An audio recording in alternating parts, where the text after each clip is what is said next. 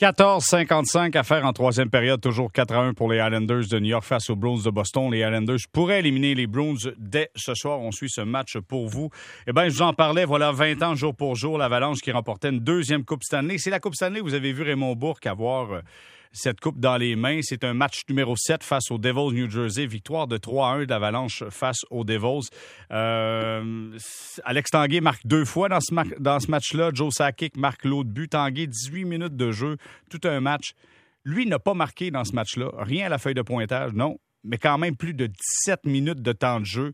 Et c'est pour ça que l'Avalanche avait la profondeur et a travaillé assez fort pour être capable de remporter la Coupe Stanley. Éric Messier est avec nous. Salut, Éric.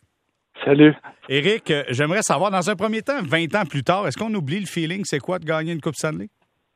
Non, on l'oublie pas. Disons que ça fait déjà 20 ans, je m'en rappelais pas que ça faisait si longtemps que ça. Le temps passe tellement vite, mais c'était comme euh, c'était hier. Là. Ça a tellement euh, passé vite. Mais je me souviens qu'en plus, c'était un samedi, euh, il y a 20 ans.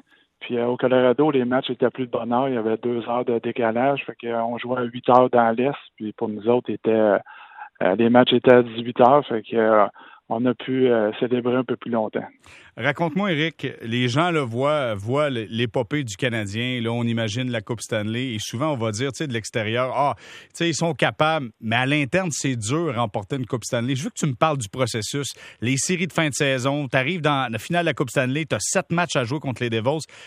explique aux gens comment c'est difficile de remporter une Coupe Stanley. Ben les séries euh, pour se rendre au bout, c'est quand même euh, c'est long, ça dure euh, ça dure deux, mois.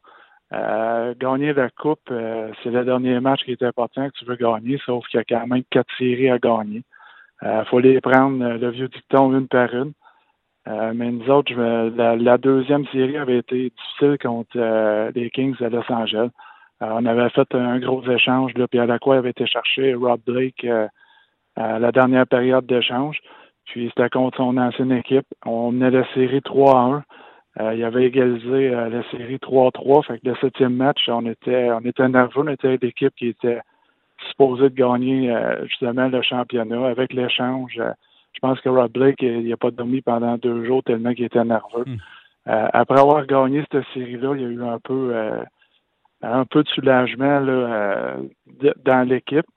Sauf qu'on avait perdu Peter Forsberg qui avait perdu, euh, qu'il avait, y avait eu une blessure à rate, s'est fait opérer mm-hmm. euh, après le, septième match. Fait qu'on a manqué euh, Forsberg les deux euh, les deux dernières séries. Fait que c'est des gars comme Chris Drury qui avait pris la relève au centre le, sur le deuxième trio. Puis Chris Drury a compté des gros buts là, contre la série contre Saint-Louis, mais aussi contre le New Jersey. C'est lui qui a donné le il a donné le gros but là, au match numéro 6 parce qu'on tirait de l'arrière 3-2 on avait été jouer le sixième match au, New Jersey. Puis on avait gagné le match, euh, je me souviens bien, c'est 3-4-0. Euh, puis même je me souviens que la, première période, on s'était fait euh, dominer. Patrick avait fait des gros arrêts, on avait tué deux, trois pénalités, puis Adam Foote qui avait compté un, but qui c'était un tir en adin de, la, ligne bleue, puis on avait pris des devants 1-0, puis après ça, on était comme confiant, puis on savait qu'on on, avait des bonnes chances de remporter. Euh, Éric Messier, d'avoir Raymond Bourque dans le vestiaire pour cette, euh, cette épopée-là en série de fin de saison en 2001, euh, parle-nous de Raymond Bourque. Parle-nous comment il était dans le vestiaire.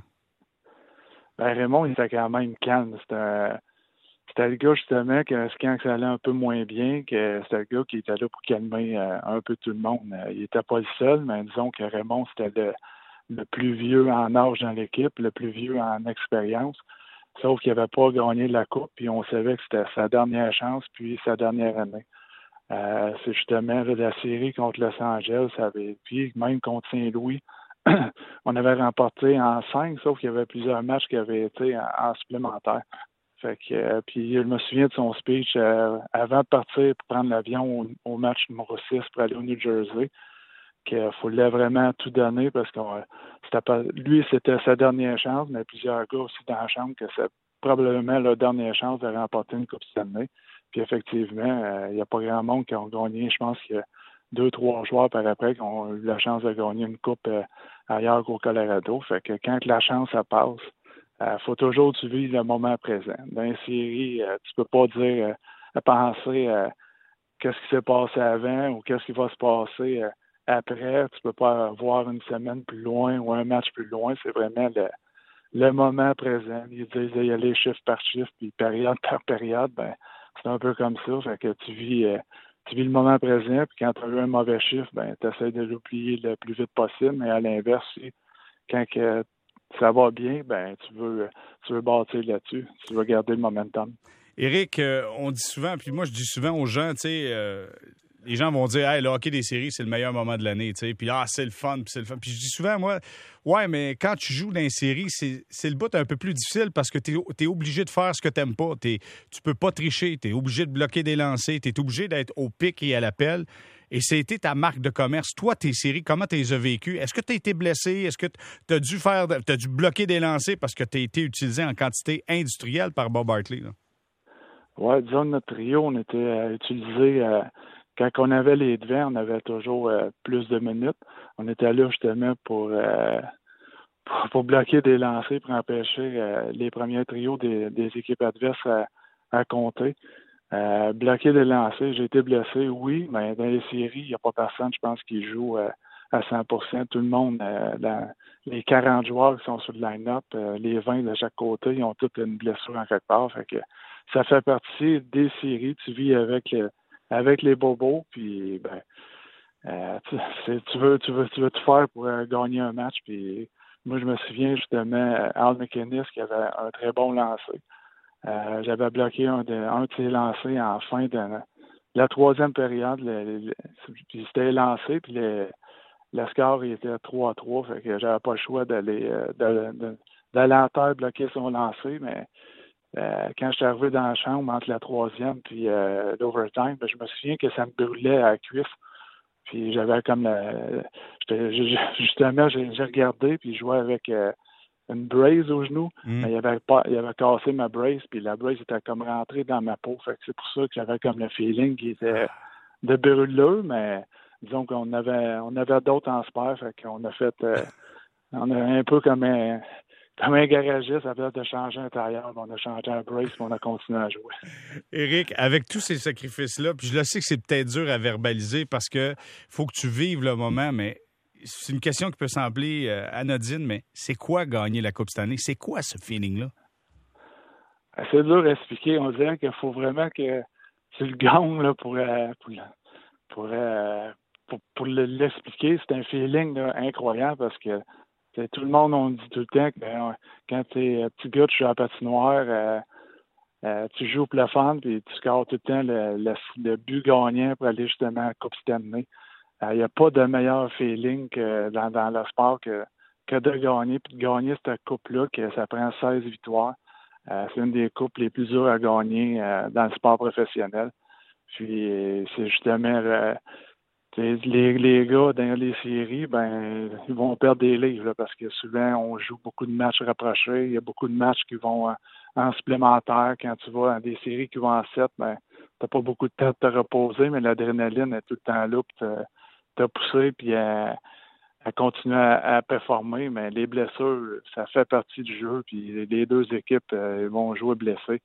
Mais c'est le feeling de, de lever la coupe. Quand que je l'ai vu sur la glace, euh, quand il est arrivé avec la, garde du corps de, la, Coupe Stanley, quand il est arrivé mm. sur la glace, ben là, je me dis à moment, c'est la vraie Coupe. Euh, petit, j'avais vu les Canadiens la, gagner souvent. Puis avec les noms des anciens Maurice Richard, Jean Biliveau, ben, c'était cette coupe-là que ces gars-là ils avaient levé. Puis quand je l'ai eu au bout de mes bras, puis l'a levé devant mes parents et amis qui étaient au Colorado, ben là, c'était le feeling de du devoir accompli, puis que on venait de la, remporter, cette fameuse coupe-là. Mais le plus dur, c'est pas juste de la remporter, c'est les parties qui sont après. ah oui, ah oui, c'est dur sur l'homme? Ben, disons que c'était un été euh, qui était assez bien rempli. Dans tous les sens du terme, bien rempli. OK. Eric, je veux savoir une chose. Euh, je sais pas si tu as eu le temps de mettre les yeux un peu sur l'épopée du Canadien dans les séries. Euh, qu'est-ce que tu penses de ce club-là? Est-ce que, hier, je posais la question aux gens, est-ce que vous y croyez à cette équipe-là? Pas tant à savoir est-ce qu'ils peuvent gagner la Coupe, mais est-ce qu'on peut commencer à croire à cette unité d'équipe-là? Éric, de ton côté, Éric Messier, t'en penses quoi du Canadien présentement en série? Ben, l'unité, je pense qu'ils l'ont prouvé. Là. durant la série contre Toronto. pas mal tout le monde pensait qu'il était éliminé quand il tirait de l'arrière 1-3. Mais honnêtement, je n'étais pas surpris parce que je peux demander aux, membres de ma famille, j'étais le premier à dire qu'il était pour revenir pour gagner cette série-là parce que je trouvais que Toronto, justement, c'était pas vois pas en équipe autant que le Canadien.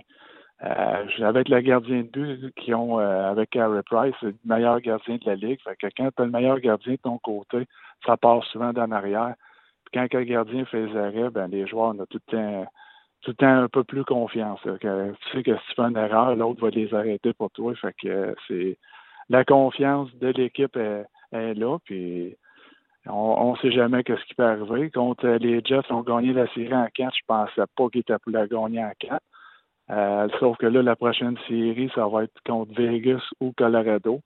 Mais on ne sait jamais. Quand tu es là, c'est justement, comme je disais tantôt, c'est d'y aller un match à la fois. Mm-hmm. Il s'agit qu'ils remportent le premier match, puis ils mettent un, ils vont créer un doute. Euh, l'autre équipe va, commencer à douter. Puis c'est là que des fois, ben, tu peux euh, tu peux remporter des séries quand l'autre équipe, euh, qui est peut-être meilleure sur papier, commence à douter. Ben, c'est là que c'est le fun d'être de, l'autre côté quand d'avoir que l'autre équipe doute. Bon, ben Eric, je te remercie énormément d'avoir partagé euh, cette épopée que vous avez connue, l'Avalanche Colorado, en remportant cette Coupe Stanley 20 ans jour pour jour aujourd'hui avec l'Avalanche. Et on se souviendra Raymond Bourg qui a levé la Coupe Stanley. C'est un grand, grand plaisir. Et euh, j'ai hâte que le hockey recommence, Eric. Je veux juste dire aux gens que c'est le coach de mon gars. J'ai hâte, je suis plus capable. Vite, le hockey collégial. J'ai hâte que ça recommence. Tu as hâte, toi? Oui, très hâte. Disons que l'hiver était long. Euh, avec les pratiques qu'on avait, des pratiques, euh, c'est une première pour moi de faire des pratiques individuelles avec seulement un joueur ou deux sur la glace. C'était ça pendant tout l'hiver. Euh, avant les fêtes, on avait comme espoir peut-être que ça aurait pu reprendre après les fêtes, mais disons que la motivation était un petit peu moins là au mois de mars. Mais là, avec les vaccins puis le nombre de cas qui diminue de jour en jour, ben, à souhaiter qu'au mois d'août, on recommence à jouer du vrai hockey puis à pratiquer avec toute l'équipe. On se croise les doigts. Éric Messier, merci d'avoir été avec nous. Parfait. Puis en passant, ben, la prochaine série, si jamais Colorado passe, ben, mon cœur va rester au Colorado. Ben là, je, pourquoi je suis surpris d'entendre ça? merci beaucoup, Éric. Salut. OK, merci, bye, Salut, au revoir. Éric Messier qui a remporté la Coupe Stanley avec l'Avalanche Colorado. On s'arrête quelques instants et les Browns sont toujours vivants, viennent de marquer. Voilà quelques instants, 4 à 2 pour les Islanders face aux Bruins de Boston. Je donne tous les, les détails au retour. Restez là.